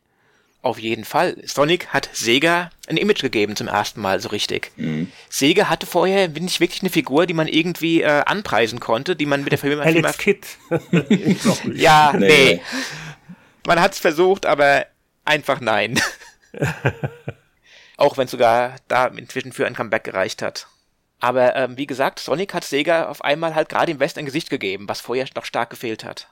Robert, du hast vorhin gemeint, du, du warst doch so ein bisschen eher im Nintendo-Lager zu der Zeit.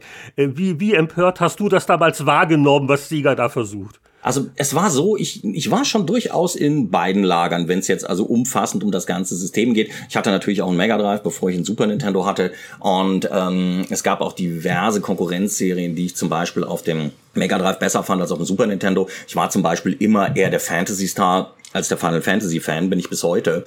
Aber ähm, was Sonic und Mario im Direktvergleich anging, also da war es tatsächlich so, dass ich ja eben wie gesagt Sonic vom Appeal und ähm, von der Inszenierung her und von dieser Geschwindigkeit sehr sexy, sehr interessant fand. mir eigentlich besser gefallen hat. Das hatte so gesehen meine Teenager-Seele damals mehr angesprochen. Aber wenn es ums Gameplay ging, wenn es darum ging, an welchem Spiel äh, ich tatsächlich intensiver klebte, mit wem ich mehr Zeit verbracht habe, dann war das Mario, ja, weil ich wirklich Schwierigkeiten hatte, in dieses Hochgeschwindigkeits-Gameplay bei Sonic reinzufinden.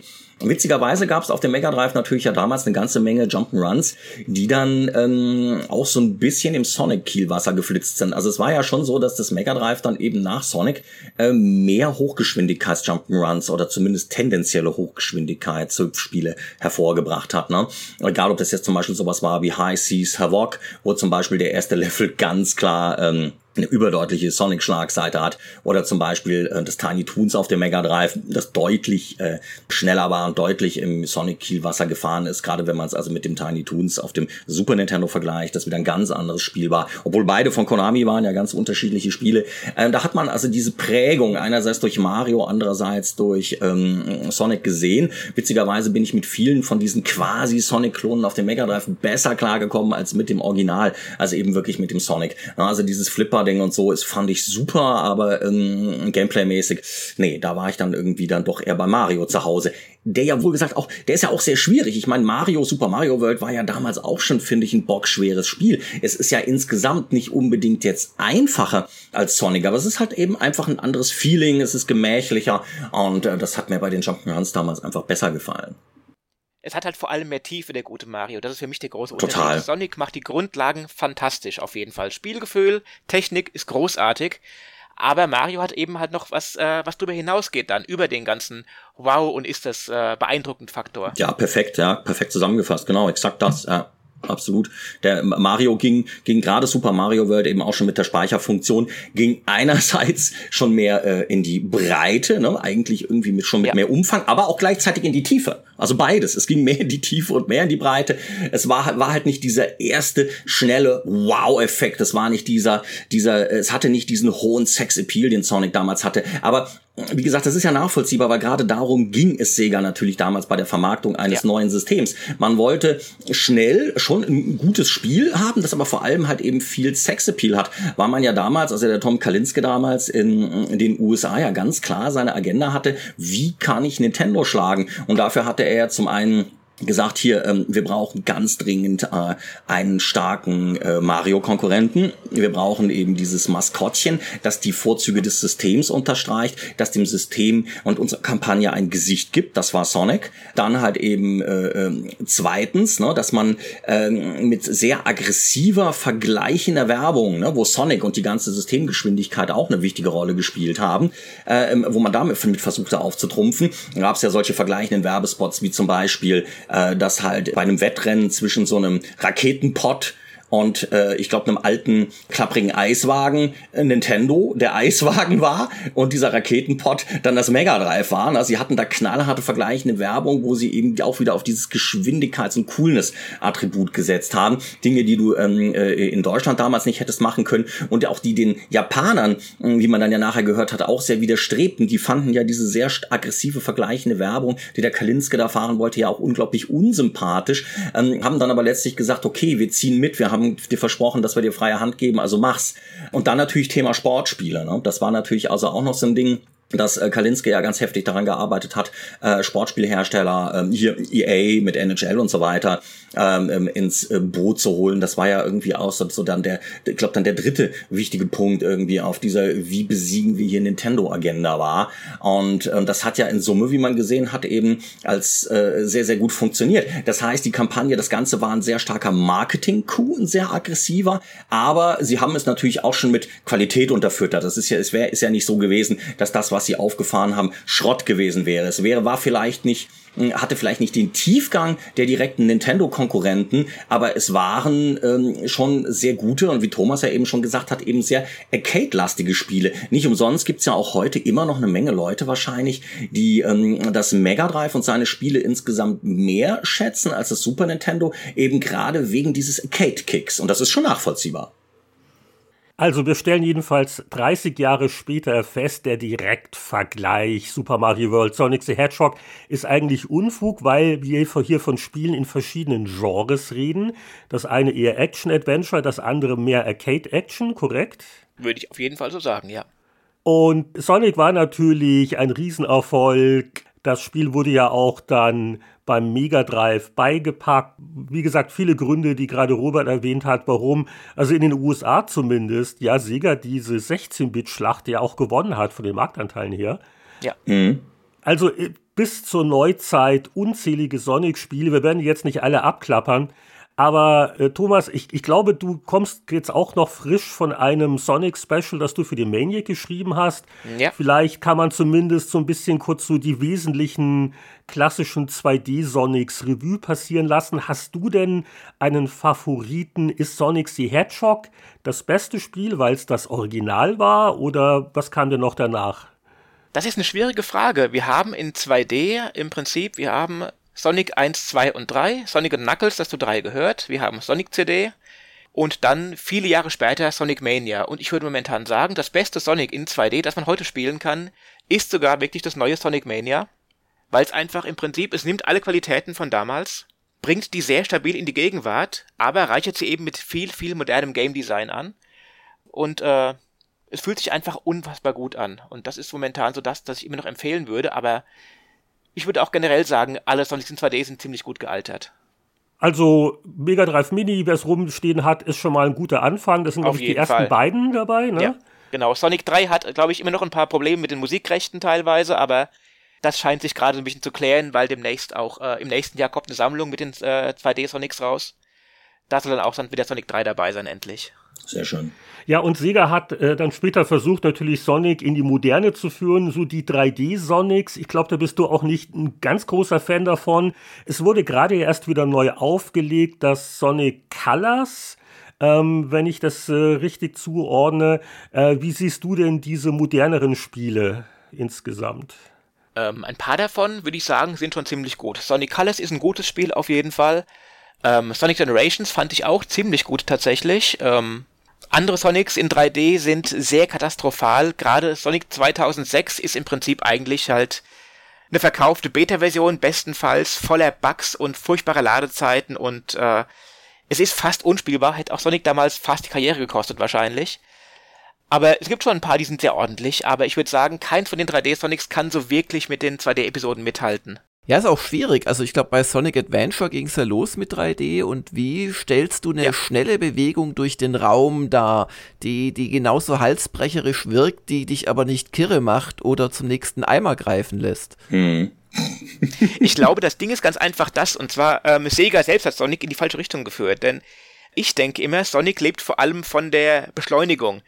Nicht vom Rennen, sondern vom schneller werden, vom Anlauf nehmen, vom... Äh, ja, total, ja von dieser ganzen Kinetik und das hast du eben in 3D-Spielen kaum noch. Du drückst den Stick in die Richtung und sofort zischt der eben los wie äh, vom Affen gebissen. Mhm, mh. Und das ändert halt schon sehr, sehr viel am Gesamtgefühl und ähm, wer Sonic einfach nur als Rennspiel interpretiert, der, ähm, der trifft die Sache nicht wirklich, finde ich. Da hast du noch einen ganz wichtigen Punkt angesprochen, weil das ist mir auch beim Anspielen des ersten Sonics wieder aufgefallen. Diese ganz interessante, ja, die Beschleunigung, wie, wie er also so verschiedene Geschwindigkeitsstufen hat, wie er Anlauf nimmt und so, so ein bisschen Trägheitsgefühl. Das war zu der Zeit eigentlich auch ungewöhnlich, ne? Das ist schon ein Absolut. ganz eigenes Spielgefühl. Ja. Ich meine, Mario hat zwei Geschwindigkeiten. Und die kann man im Prinzip auf Knopfdruck wechseln eins zur Sonic-Steuerung faszinierend, dass äh, wirklich nur ein Feuerknopf abgefragt wird. Also zu der Zeit, wo die Controller von Konsolen doch so einige Knöpfe hatten. Ich weiß nicht, ob das äh, vorsätzlich war von Sega, dass das möglichst leicht zu spielen ist. Aber äh, die eine Situation, wo ich immer noch eine extra Knopfberücksichtigung wünschen würde, ist, du kannst dir Sonic äh, in, in, in eine Kugel verwandeln, dass er auch Gegner am Boden so wegrollen kann. Und das, äh, das klappt bei mir nicht immer. Also musste erst, äh, erst nach äh, laufen und dann nach unten mit dem, mit dem D-Pad. Warum da nicht einen eigenen Knopf Knopf nehmen. Habt ihr da Theorien? Ähm, da kann ich aus meiner Erfahrung sagen, ist, was ich auch immer äh, bei meinen Projekten empfehle, benutzt so wenig Knöpfe wie möglich erstmal. Ihr müsst nicht nur, weil ihr jetzt äh, zwölf Buttons habt, jeden Button irgendwie individuell belegen. Viele moderne Videospiele sollten aber drauf hören, ja genau. Und natürlich auch gerade bei Sonic dann, es ist sehr arcadig, es soll halt sofort verstanden werden. Und ich glaube, Sega wollte auf jeden Fall verhindern, dass das Spiel irgendwie unnötig kompliziert wirkt. Und wenn wir dann äh, einen eigenen, einen eigenen Rollbutton hätten, könnte eben genau das passieren, könnte ich mir vorstellen. Das ist für mich vermutlich der Grund, warum das so entschieden wurde damals. Hm. Ja, ich meine, gerade gerade bei eben, wenn es ums Thema Geschwindigkeit geht, ne, dann möchte man halt eben wahrscheinlich auch nicht, dass die, ähm, dass das Gefühl der Geschwindigkeit, dass also die Immersion, die das ja auch erzeugt oder den Sog, den Sonic damit erzeugt hat, dass der irgendwie unterbrochen oder irgendwie gestört wird, indem man halt eben ja sich halt irgendwie um um um das Input-Modell äh, Sorgen machen muss, dass jetzt gerade abgefragt wird. Ne? Also von daher glaube ich, es, es ging wahrscheinlich um, um Intuition, darum, dass es möglichst intuitiv ist. Also wie viel das jetzt nach im Nachhinein betrachtet Sinn macht, ist natürlich die Frage, aber ich könnte mir denken, es sollte intuitiv sein. Ne? Ja, und Sega feiert ja immer noch fröhlich vor sich hin. Es wurde ja unter anderem auch ein neues Sonic-Spiel vage angedeutet. Habt ihr da irgendwelche Insider-Infos oder Fantheorien, was das sein könnte? Ich muss leider sagen, ich weiß nichts davon, außer eben diesem ersten äh, Teaser-Trailer, den wir gesehen haben, der eigentlich fast nichts aussagt. Ich habe nur die Hoffnung ganz einfach, dass Sega wirklich, wirklich sich Zeit lässt und dieses Ding wieder polished, wie es eigentlich ja. sein sollte und nichts irgendwie halb oder dreiviertel, dreiviertelfertiges rauswirft. Denn gerade Sonic Team selbst hat momentan eine extreme Bringschuld, finde ich. Ähm, die letzten Sonic-Spiele, Sonic Forces war eine unheimliche Nullnummer in Sachen Spielgehalt. Also da muss auf jeden Fall wieder mehr her, um diese Marke wieder wirklich auch ähm, stark zu machen. Das beste Sonic der letzten Jahre war ja Sonic Mania, das halt von einem, einem ehemaligen Fanteam gemacht wurde. Und die haben es besser verstanden als Sega selbst. Von daher. Und das ist, das ist ja wirklich genau das Faszinierende, ne? dass äh, wenn man sich wirklich mal anguckt, was ähm, Nintendo über die letzten Jahrzehnte mit Mario und Co. und natürlich auch mit allen möglichen anderen wichtigen Marken, ne? Metroid etc., äh, was die damit gemacht haben, äh, mit ihren Marken, wie viel Zeit sie sich teilweise für die Spiele genommen haben und wie gepolished selbst die vergleichsweise schwächsten Mario-Spiele sind. Ne? Also dass die sich halt eben der, also wie, dass sie sich der Tatsache bewusst sind, wie wichtig diese Marke ist, wie wichtig ihr Erbe ist, dass es unglaublich wichtig ist, dass die Leute wissen, dass sie mit diesem Namen Qualität kaufen. Und da merkt man eben wirklich, dass Sega im Verhältnis, ne, also über viele Jahre äh, hinweg, auch gerade dann, nachdem sie dann aus dem Geschäft mit der eigenen Konsole, also ne, ausgestiegen sind nach dem Dreamcast, Cast, ähm, dass sie äh, das einfach nicht so intensiv, also ihre ganze History, ihr ganzes Erbe nicht so liebevoll, nicht so intensiv gepflegt haben.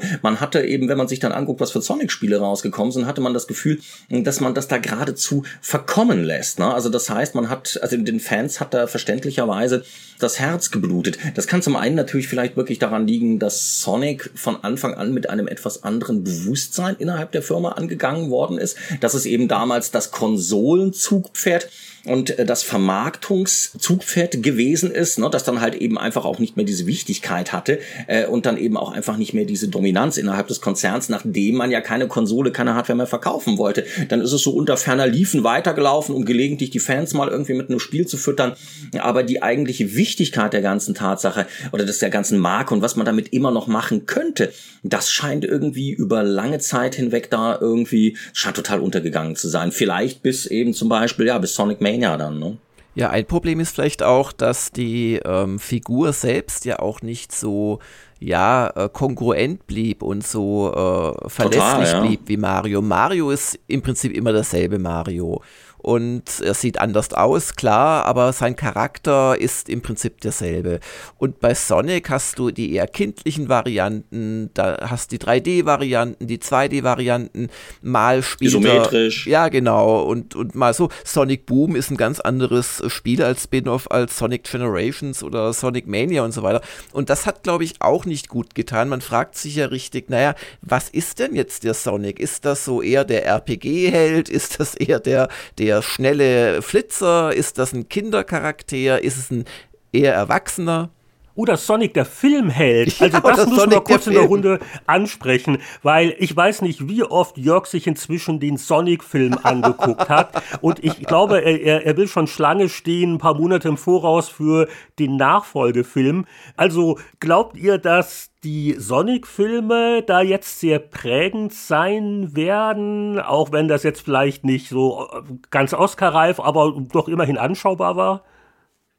Ich muss sagen dazu tatsächlich, Sonic, der Film hat äh, irgendwie ähm, eine ganz besondere Stellung mittlerweile, weil für viele, viele Leute weltweit war Sonic der letzte Film, den sie gesehen haben im Kino. Kann sein, ja. Bevor Corona zugeschlagen hat. Das war der letzte große Film. Und wenn ich so äh, auf meine Studenten schaue heute, die mögen den sehr gern tatsächlich. Also bei der jüngeren Generation scheint der echt gut anzukommen. Es ist natürlich ein bisschen so, ähm, dass, also klar, wie Thomas, Thomas gerade schon gesagt hat, also der kam wahrscheinlich tatsächlich gerade, ähm, nachdem er ja anfangs wegen des Sonic Designs unter einem schlechten Stern stand, dann zum richtigen Zeitpunkt. Ich meine, klar, die Firma hat, also das Filmlabel hat einmal ein schönes Zeichen gesetzt, indem man auf die Fans gehört hat und gesagt hat, wir ändern das Design, wir machen das, wie ihr das wollt. Dann kam er irgendwie zum einem, ja, äh, Glück, zu einem, äh, zum, zum einem Glück im Unglück Zeitpunkt raus.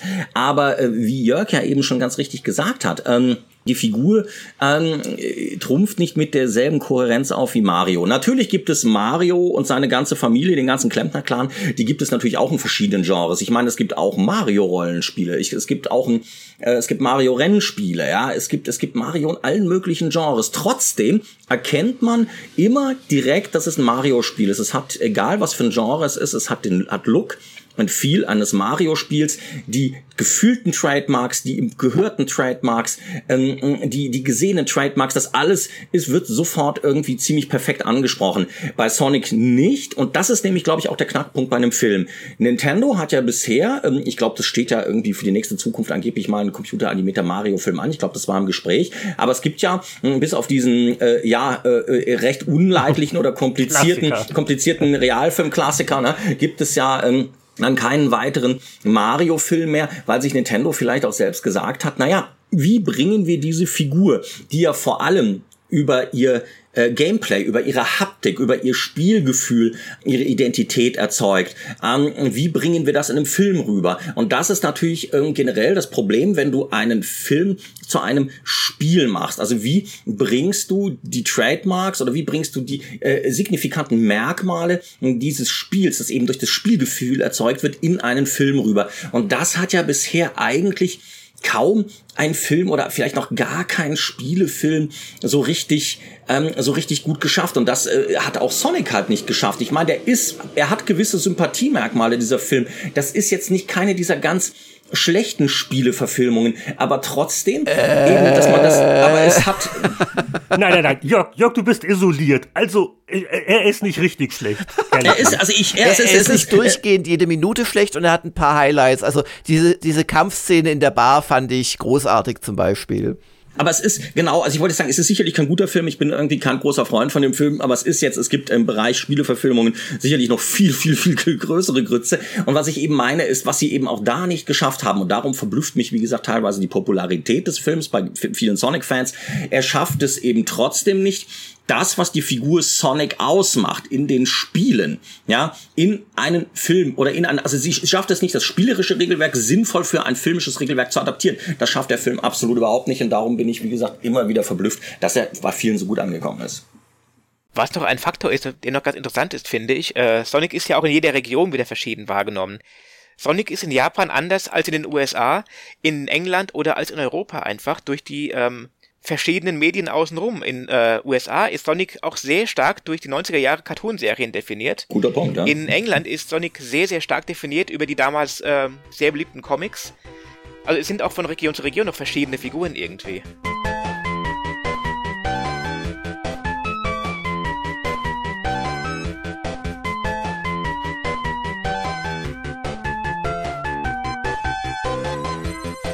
Aber einen Aspekt muss ich hier noch ansprechen, auch aus aktuellem Anlass. Es ist die Musik. Und wirklich jetzt hier am Tag unserer Aufnahme wurde eine neue gesungene Version des Green Hill Zone Themas vom ersten Sonic veröffentlicht. Und zwar der Masato Nakamura. Der hat die Musik der ersten beiden Sonic-Spiele komponiert. Dessen heutige Band mit dem Namen Dreams Come True hat eine Coverversion eingespielt. Ich glaube auch das erste Mal, dass also mit Text äh, das wiedergegeben wird. Äh, wir wollen jetzt Jörg nicht dran ansetzen, das für uns zu übersetzen. Also es ist von grünen Hügeln und, und Sonnenschein, glaube ich, viel die Rede. Und äh, wir werden das sicher verlinken. Es gibt da ein äh, total süßes, wie ich finde, YouTube-Video. Und also mich hat die Musik also erst im Spiel wieder angenehm überrascht. Und jetzt, ich finde auch diese Coverversion ganz toll. Wie ist es denn euch gegangen? Ich fand die auch super. Ich habe da, äh, es ging schon mal vor ein paar Wochen schon Auszüge rum aus einer, aus einer Werbung. Mittlerweile ist es halt eben, wie schon äh, Heinrich sagt, endlich komplett raus. Und äh, hat er echt schön gemacht, muss ich einfach sagen. Also ich persönlich, also ich find's, ja, es ist natürlich super professionelle Produktion, keine Frage. Das geht irgendwie sehr gut ins Ohr. Es ist natürlich auch das Originalthema perfekt umgesetzt. So gesehen kann man schon sagen, ja, es ist echt sehr schön gemacht. Mein Ding ist es jetzt persönlich nicht so sehr, weil ich sag mal, es, es geht natürlich schon in eine sehr stark, oder Thomas, ist es im Prinzip J-Pop, ne? Oder? Es ist Pop, Oder, es ist ja? kein quietschiger okay. J-Pop. Also, also, also mir persönlich ist es immer noch ein bisschen zu ah, tralalalik irgendwie. Ne? Ja. Aber ich meine, Sonic, Sonic ist Pop ganz einfach. Ja. Also ich glaube, das trifft's am besten. Und ähm, die Band ist ja auch, die hat ja schon damals gehabt, Dreams Come True, die ist schon, war schon damals eine große Nummer gewesen und Sega hat ihn angeheuert, ah. eben weil er halt gut zu Sonic passen würde. Ach so rum war die das, okay, die, gut, die sind schon lange unterwegs ja. tatsächlich. Er hat auch, es gibt eine Version von der Sonic, Sonic 2 Endmusik, auch von der gleichen Band, auch mit Gesang. Mm, okay. Kennt ihr eigentlich diese leicht chassige Piano-Klimper-Version von John Baptiste? Nein. Nein, noch nicht tatsächlich. Ah, die, das hat vor Jahren mir nämlich mal Boris empfohlen. So habe ich mir dann auch überhaupt äh, mal ein paar Alben von dem äh, John Baptiste angehört. Äh, der ist bei äh, einer großen Late Show in den USA, ist er der Bandleader. Colbert. Und ich glaube, er hat auch kürzlich erst ein neues Album rausgebracht. Also ich bin jetzt auch nicht der große Jazz-Experte, aber er, er hat auch ein sehr breites musikalisches Spektrum. Also man kann ihn auch nicht auf ein Genre äh, festnageln. Und äh, das war vor ein paar Jahren schon aufsehenerregend, dass also so ein angesehener Musiker auf einmal auf seinem neuen Album einen äh, Track hat, der heißt Green Hill Zone, wo er wirklich eine Coverversion von diesem Videospielethema gemacht hat, weil ja, das war halt so seine Kindheit. Und das ist ja schon faszinierend, wie äh, Sonic da noch eine ganze Generation inspiriert hat. Er war auf jeden Fall prägend. Ich muss auch sagen, ohne Sonic würde ich heute nicht hier reden wahrscheinlich. Das war für mich das Spiel, äh, wo ich gesagt habe, okay, Spielen ist doch richtig, richtig geil und mehr als einfach nur so mal so ein Zeitvertreib zwischendurch. Schön. Ach, das ist ja witzig. Also war wirklich, das war das eine Spiel, äh, das für dich so irgendwie die Tore geöffnet hat. Es war schon eins von diesen Erlebnissen. Ich habe vorher schon gespielt, mal auf T64, mal auf NES, mal auf dem, äh, auf dem XT-PC zum Beispiel. Aber das war so ein Ding zum ersten Mal gesehen, zum ersten Mal gespielt. Wow. Das war eine neue Welt auf einmal. Also weil es dich so geflasht hat irgendwie einfach insgesamt. Ja, ah, okay zum ersten Mal auf Mega Drive gespielt, zum ersten Mal Sonic gespielt, wenn man halt vorher nur NES und sowas kennt, da ist das schon wirklich äh, erstmal wirklich so ein, ein Tritt, was alles möglich ist.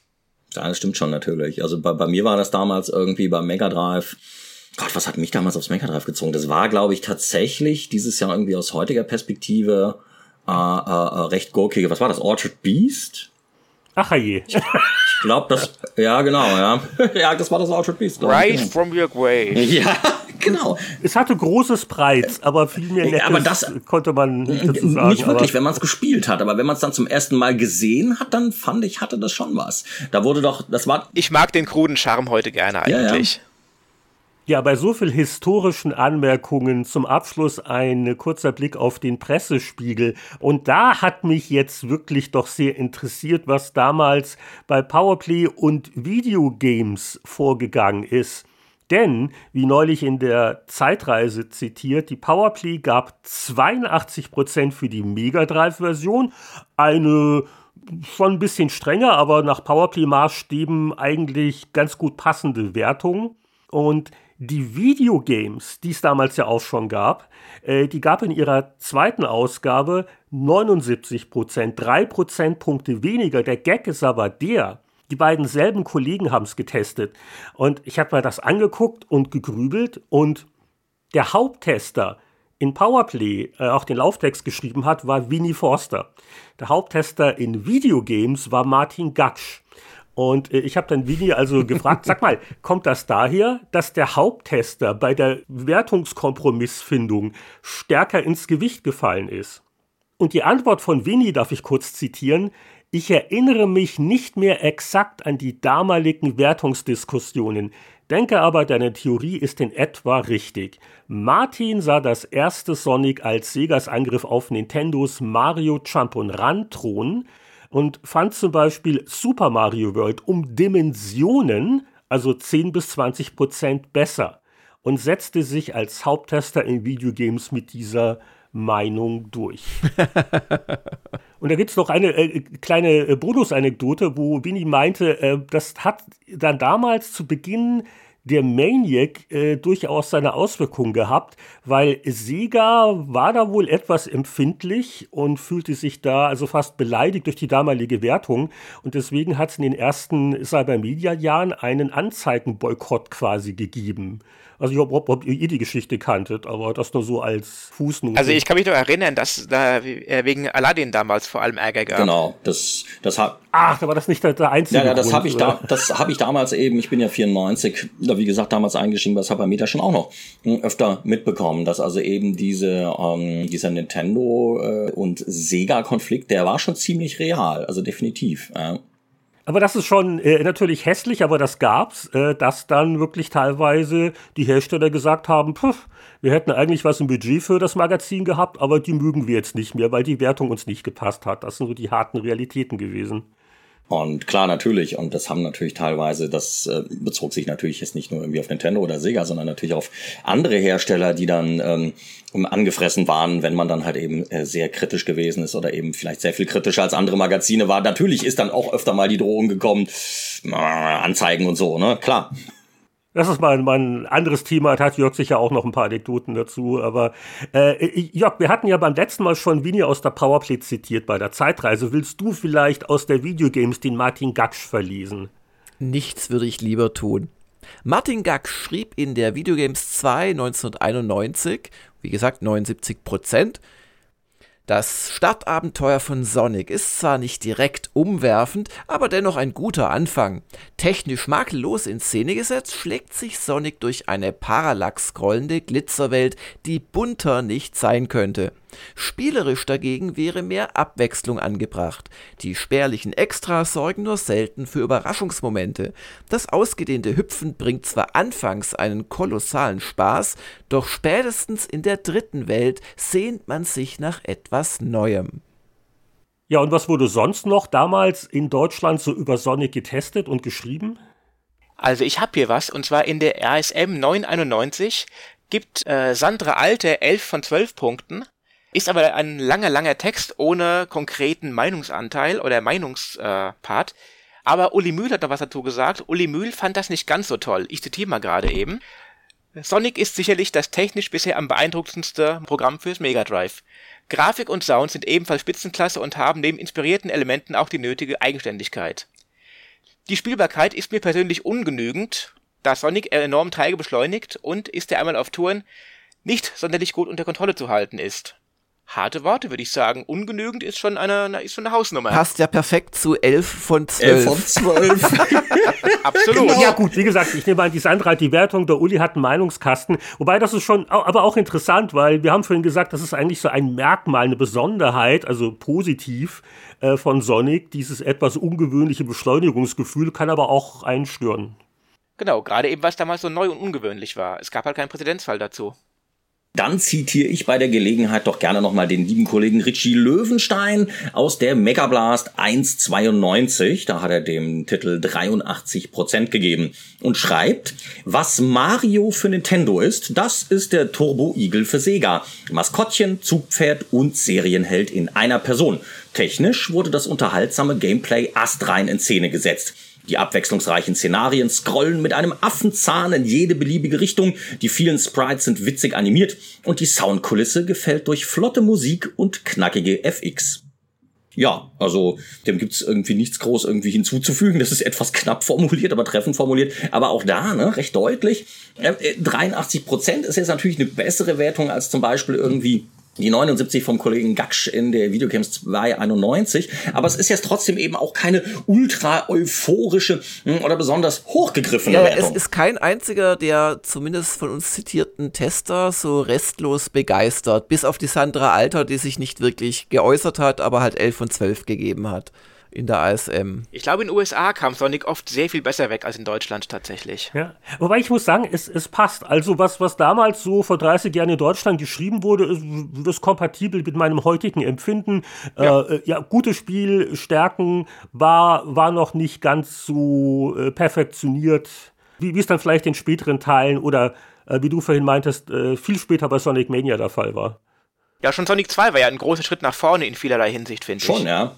Es hatte vor allem einen süßen Fuchs mit dabei. Darum mag ich auch den zweiten Teil bis heute am meisten. Ja, und du, du konntest halt in Koop spielen und äh, der süße Fuchs ist ja im zweiten Film anscheinend drin. Das, deswegen ist der Jörg so besonders vorfreudig. Kannst du es mal aufhören, die Weltöffentlichkeit äh, über meine äh, Haltung zu Sonic 2 zu täuschen? Ich, ich, ich plädiere dafür, dass wir einen schriftlichen Vertrag machen, dass wir nicht Sonic 2 äh, irgendwie diskutieren müssen im Spieleveteran-Podcast nächstes Jahr.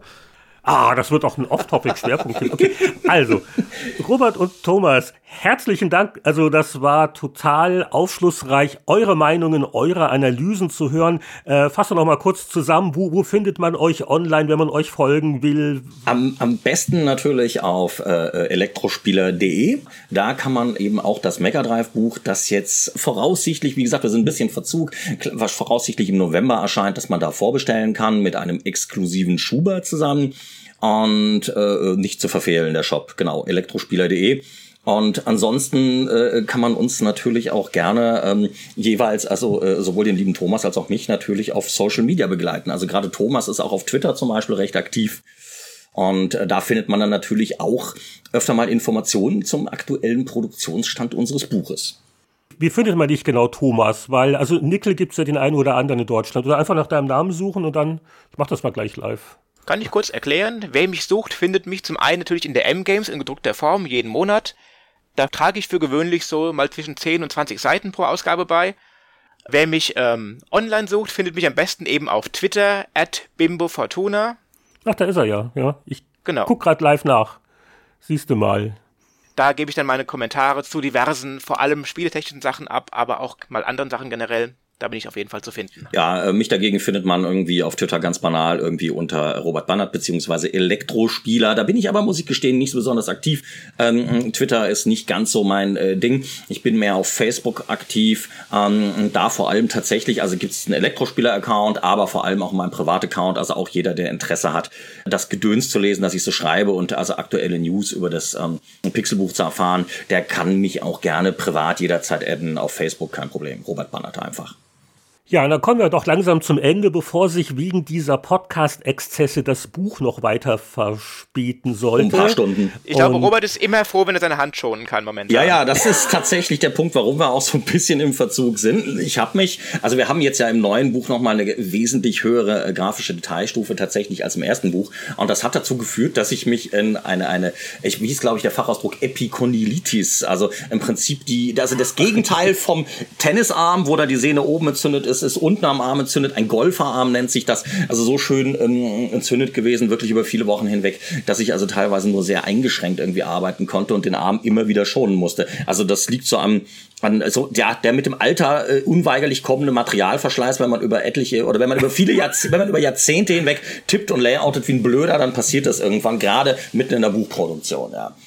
Jetzt dachte ich, jetzt kommt eine wilde Geschichte. Du hast dich beim Karate-Training verletzt oder zumindest bei einem Prügelspiel, aber einfach, einfach zu viel tippen und klicken. Dann kann ja, es ist keine, es ist keine Videospielverletzung, es ist keine Sexverletzung oder sonst irgendwas. Nein, es du ist doch nicht Fahrrad einfach, gefahren, oder? Nein. es ist einfach, es ist einfach schnöde Überarbeitung gepaart mit äh, Materialverschleiß in vollgewachsenen oder steigenden Alters, ja. Was natürlich besonders schlimm ist, dass ich dann auch privat momentan natürlich auch nicht besonders viel zocken kann. Also deshalb arbeite ich gerade irgendwie vor allem sehr viele Filme und Serien irgendwie ab, wenn ich zwischendurch irgendwie diese die Zeit finde. Also zocken, also alles, was den Arm zusätzlich belastet, ist irgendwie gerade doof. Und das ist tatsächlich sehr unschön. Aber nun ja, also es, wir liegen aber trotzdem gut im Zeitplan und haben jetzt, wie gesagt, keinen extremen Verzug, sondern halt nur ein bisschen. Aber deine Stimmbänder, die kannst du doch voll belasten, denn wir verabschieden uns wie immer mit einem mehrstimmigen Tschüss, tschüss, tschüss, tschüss.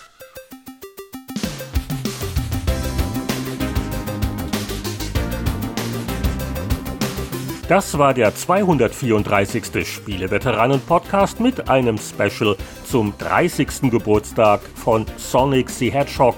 Und diese Feierlichkeiten wären ohne unsere Gaststars nicht möglich gewesen. Nochmal lieben Dank an Robert Bannert und Thomas Nickel. Und zum Abschluss gibt's natürlich noch die traditionelle feierliche Verlesung der Namen unserer Mäzen-Unterstützer. Christian Kohlheim, Markus Werner, Champa, Marc-Alexander Grundke, Lüder Görtmüller, Pascal Turin, Gronk, Mario Stritzelberger, Sören Stoneman, Alexander Schulz, Tobias Navarra, Christian Timmer, Andreas Wander, Heinrich von Wallnau, Peter Verdi, Hans-Peter Krüger und Matthias Faut. Bis zum nächsten Mal alles Gute. Wir hören uns wieder beim Spieleveteranen-Podcast.